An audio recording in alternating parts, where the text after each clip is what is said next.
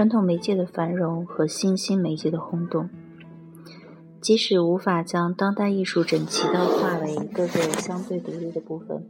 或一系列艺术运动，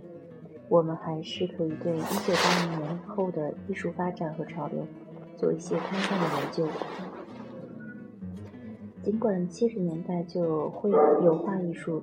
将会消失的预测，然而当代艺术时期油画并没有消亡。实际上，在八十年代初期，美国文化艺术在新表现主义如如日中天时，经历了某种意义上的复兴。新表现主义是由一场是一场由超大型画作、极富情感表现的姿态以及繁荣的商业市场所支配的国际性艺术运动，包括朱利安·施耐贝尔、大卫·萨特。和埃里克·费舍尔在内的美国青年艺术家绘制了大胆的姿态性油画作品，他们受人敬仰，赫赫有名，并被用来和一些涌现于七十年代像德国新表现主义艺术家安塞姆·基这样的颇具戏剧性的画家们相提并论。虽然广为流传，新表现主义也不乏刻薄的批评者。他们谴责这些艺术家是为了迎合市场而假冒感情的投机分子。到一九九零年为止，新表现主义的势头日渐衰微。然而之后的油画艺术持续吸引着评论界的注意，尽管其影响此起彼落，且其实践者的关注也时有变化。一九六零年生于东德莱莱比锡的。尼奥劳赫作为一位继承了绘制巨幅历史画的重要传统的油画家，而在二十一世纪获得显赫声誉。劳赫作品那含混的叙事、层次感丰富的意象和恰到好处的风格，使人联想到从超现实主义、苏维埃社会现实主义到充满冷嘲热讽的苏俄政治波普艺术运动。俄国短平快，再到劳赫前一代新表现主义艺术家的创作等一系列历史影响和参照。另外，像现今很多广受赞誉的画家的作品，劳赫的画作通过。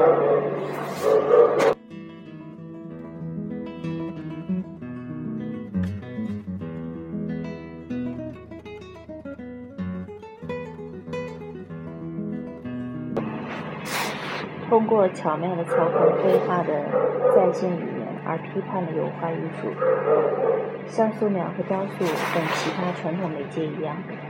当代油画艺术实践扩展疆界，迸发出新的生命力。什么是一幅油画作品的定义？当我们看见一幅作品时，是否还能辨识出它？每年数以千计的画作。以我们熟悉的规规格被创造出来，便于携带，长方形，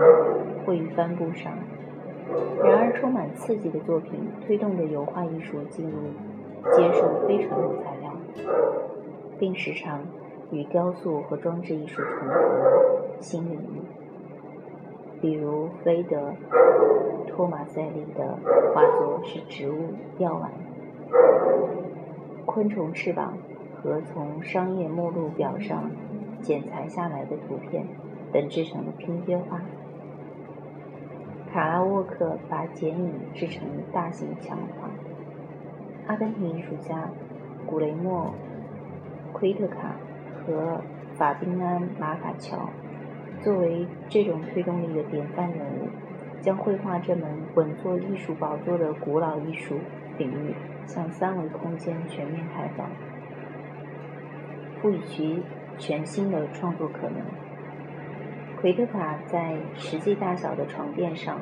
绘制地图，而马卡乔则把则把画以奇怪的角度置于墙壁和地板之间的空间。巴西画家阿德里亚诺·瓦勒亚用瓷砖、油纸和聚氨酯泡沫塑料的聚合物。织成墙体上的浮雕作品。摄影技术变成了艺术实践的玩家。尽管当时粗糙的新表现主义绘画风头正劲，1980年代也经历了照片艺术兴起的热浪。早在1939年的摄影术作为一项发明被正式公布时，艺术家们就已经将摄影技术作为艺术媒介加以利用。直到20世纪80年代，摄影术才真正摆脱其从属地位，并升至先锋艺术实践的中心。在规模、展示效果、市场增值和重要性方面，都堪与油画、雕塑匹敌。八十年代初，照片的大量、大规模彩色印刷第一次成为可能，大大激发了博物馆和收藏者的兴趣。摄影技术还对其他形式的艺术，尤其是某些绘画流派，产生了不可忽视的影响。这些流这些流派有时似乎。是对摄影术奋起直追，力争创造一种原原本本的反映世界真正面貌的、令人心悦诚服的错觉。艺术家们天马行空的大胆实验，自由地运用计算机之类的各种新技术，并将摄影术和其他包括装置艺术和表表演艺术的艺术形式进行杂交。摄影术也因此扩展了自身的边界。越来越多的艺术家转而创作结构复杂、设计精致的作品。他们搭建舞台场景，然后将其拍摄下来，或在拍摄之后将相机图像进行处理和修改。二十一世纪向数码摄影的大跃进推动和加速，加速了使用电脑软件如 Photoshop 来处理照片的步伐。这种技术取代了需要在暗房中动手修改模拟底片的冲洗程序。以摄影技术为工具，令人幸福地创造出虚拟世界当中人物肖像的一个例子，就是由日本摄影师板横由雄制作的十分有趣的红作作品《月球游客二》。雕塑作为一种艺术形式，大幅度。拓展了其影响力以及艺术内容和形式的范围。二十世纪七十年代极简主义的兴盛时期，经过削减压缩的抽象雕塑大行其道。此类极简抽象派雕塑强调简约化的抽象体积，一些评论家称为原型。八十年代至今。雕塑艺术家戏剧性地拓宽了其创作形式、技术和取材范围。除了沿用传统材料如青铜、大理石和木材外，艺术家们还用各种各样的材料以及偶然拾得的物品来制造雕塑品。例如，八十年代家喻户晓的英国雕刻家托尼·克拉格，将一些现成的相同颜色的塑料。塑料制品，如包装材料、用后被丢弃的盘子和塑料容器，排列成各种形状的图案，并固定在墙上，制成由多部分组成雕塑作品。此外，当一些雕塑家仍在雕刻、铸模，并创作独立的、独一无二的物品时，另外一些艺术家则拓宽了艺术实践，把雕塑和其他艺术形式交叠在一起。艺术家如美国的罗伯特·法贝尔和英国的迪诺斯·查普曼和杰克·查普曼兄弟，他们的创作将多样的雕塑物融入其多媒体装置作品中，现成物变成混合物。二十世纪初，达达艺术家马吉尔·杜尚。展出了其举世闻名的、被其称为现成物或偶池雕塑的作品，如未经任何处理的小便池和一把雪铲。自此之后，大批艺术家利用现成物品和图像进行实验性创作，包括其他达达派画家、超现实主义者、五十年代的所谓废料雕塑家。波普艺术家，以及热衷于装置集合艺术的技巧或对现成物的观念内涵很感兴趣、很感兴趣的各类艺术家。表演艺术家也同样将日常动作、声音、道具和各种行为与更传统的戏剧元素融合起来。为了与后现代主义的最新理论保持一致，二十世纪八十年代的视觉艺术家们采用挪用来作为使用现成物和图像的方法。挪用艺术家们在艺术史和民间文化中仔细搜寻现成的物品、风格、图像、主题和构图，并将四处挪用来的艺术作品局部重新。组合成兼收并蓄的视觉大杂烩，廉价粗劣的挪用物被任意的和高雅艺术、建筑和设计中的作品局部混合起来。美国艺术家杰夫·昆斯在其艺术创作中参考了批量生产的消费品那光滑精致的表面包装。昆斯的闪闪发光的作品《兔子》。是对一个造型新奇的聚酯纤维玩具气球的模仿，却是艺术家用表面磨光的不锈钢打造成的。他有意将商品的华丽炫目与精雕细琢的早期现代艺术形式以及波普雕塑的日常主题交融并混为一体。昆斯在许多雕塑中。都挪用了现实中的消费品，俗气粗劣的塑料、塑像或玩具，并借助新媒介将它们改造成制作精巧而且工艺高超的供富人收藏的奢侈品。正如这些雕塑一样，作品《兔子》是似乎似乎热切地拥抱着消费社会的生活方式。然而，同时也冷静品评着一个缺乏深刻内涵、浅薄苍白的文明社会。二十一世纪新术语开始涌现，以捕捉一些关于现成品概念的辐射范围更广的艺术实践和观点。采样和混音这两个来自于嘻哈文化和音乐界的术语。有时被用来取代过去的挪用和拼贴这些词。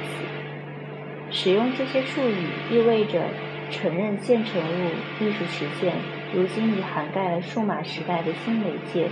和数字网络领域。这使艺术家们可以及时获取源源不断的图图像、声音和数据，以及对其任意重新组合和配置的工具。这一切对未来的艺术创作。和新旧媒介的价值意味着什么，还有待讨论。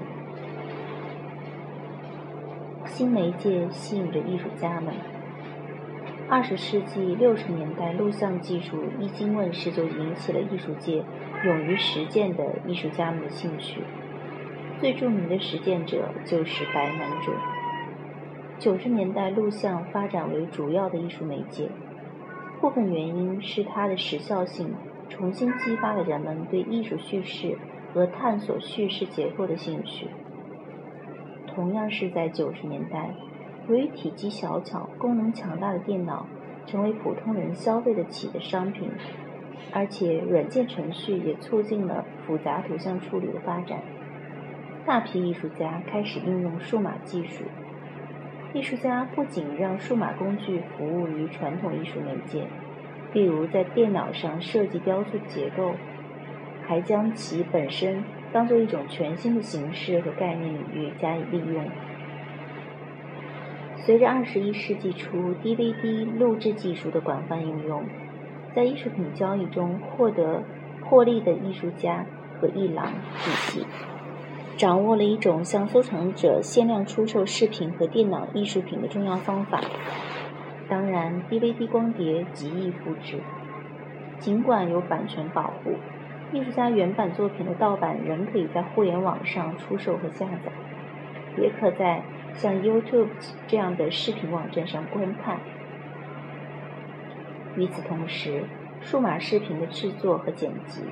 全息摄影技术、光艺术和交互式电脑网站等方面的飞速发展，也为艺术探索开辟了新的战场。这些新媒介也已经蔓延并渗透到了其他媒介的艺术实践中，比如新媒介经常被吸纳到装置和表演艺术实践中。新技术产生了新范式。如今，数码技术具备了大幅度修改图像的能力，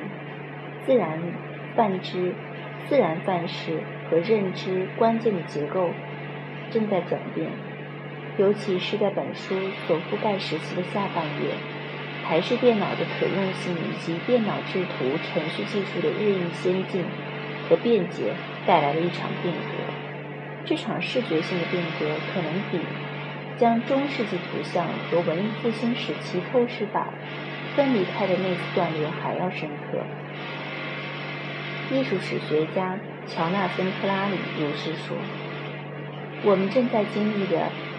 一场从充满日常认知的模拟世界，向由二进制编码呈现的数码世界的跨时代转变。”计算机储存了被数字化处理为二进制代码的海量信息，它能把任何对象的图像进行处理、复制、变形或传输。这在人类历史上是史无前例的。无论是真实还是虚拟的对象，其数码影像看起来如此逼真，以至于几乎几乎无法察觉现实和虚拟间的区别。同时，和早期照片观赏者不同，如今的观众始终明白图像是经过处理和加工的。他们允许自己放下怀疑，以便去享受现实的幻觉。身处一种欢迎并沉迷于新媒体的文化氛围中，我们我们几乎普遍心甘情愿地把对单一现实的范式的怀疑搁置在一边。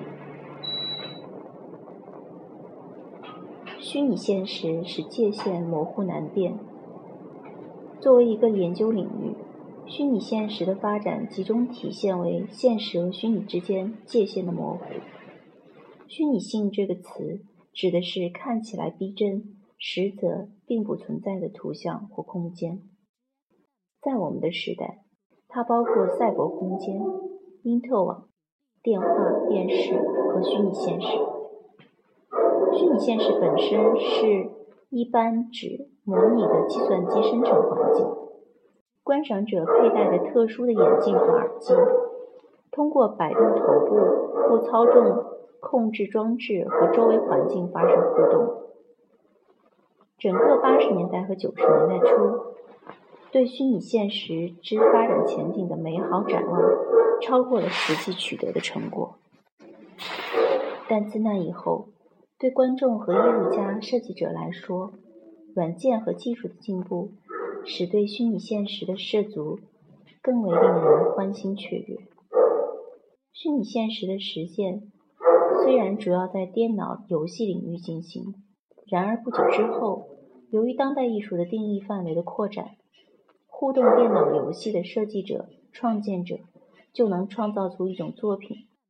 使其能被当代艺术包含在内。视觉文化被复制并在世界范围内共享。除了快速彻底的操纵成像，计算机如今还能及时传播各种图像和信息。自九十年代中期以来，因特网和万维网的发展，使用户能在世界范围内的虚拟空间里即刻传输。接收图像和其他信息，信息的数字化作为一股强大的力量，加速了艺术家运用各种媒介生产出来的图像的共享，同时也推动了精通电脑的艺术家挪用来自其他文化领域的信息流。在作为观看者的角色中，我们的存在不再依赖于某个特定的地方，我们可以接通网络。或进入任何我们能够访问的电脑储存器，作为对这种潮流的肯定。惠特尼博物馆在两千年的双年展上首次将因特网艺术列入其展览内容。大量图像和数据从所有能够想象到的渠道涌入，科学、艺术、广告、新闻、娱乐、政府，并且越来越多的来自普通公民，使用个人数码相机、手机摄像头、扫描仪和网络摄像头。无数电子数据库正在取代实体档案库，后者的范围从图书馆到家庭相册。对作为以虚拟体系存在的电子数据库进行创造性探索和梳理，如今成为越来越多的新媒体艺术家艺术实践的核心。这些艺术家的实践与虚拟建筑师的做法相类似，对现有的建筑构架数据库进行重组，以突出或展现新的特性和关键。除了信息和图像交流的加速之外，全球视觉文化的另一重要特质就是大众传播、大众传媒散播的影像的统一性。在此过程中，多人共享同一汇聚了各种中介体验的信息储藏室。这种记忆储存的高度统一，在因特网、电视、收音机、电影和摄影技术发明之前从未有过。伴随着每个技术新突破，流行文化压制私人经验领域的能力能力也增强了。如今，大众传媒的信息文化被导入到趋于将信息呈现同质化的统一格式中。然而，当代艺术家已开始寻找抵制这种现象的途径。克里斯汀·马克雷将上百部电影片段组合起来，创造了。影像四重奏这部作品被同时投映在四张超大屏幕上，而著名音乐人大卫·伯恩则利用微软的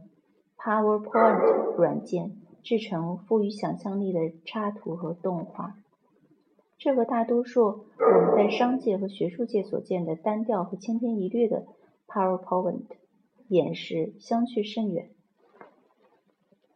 尽管数字媒体语言仍处于萌芽期，然而随着二十一世纪的挺进，他们必然会对视觉艺术产生深刻影响。致力于这个领域的艺术家成为了先驱者，他们帮助我们去面对一个问题，即生活在一个充满多渠道、高速信息流的世界中意味着什么，并使我们意识到自己正目醉神迷于人工制造的。虚拟世界。同时，二十一世纪诸多更富趣味性的批判理论，自关于新媒体和视觉文化研究的新兴学科演变而来，选择不断的扩张艺术实践种类和场所来作为主要研究领域。进步中的艺术，进步中的技术导致。高度同质化的范式也遭遇到挑战。当美国只有三家主要电台时，观看同一电视节目的人口比例大大增加。如今，随着电视台数量的巨幅增长和新媒体的兴起，我们每个人和邻居家收看同一电视节目的可能性也降低了。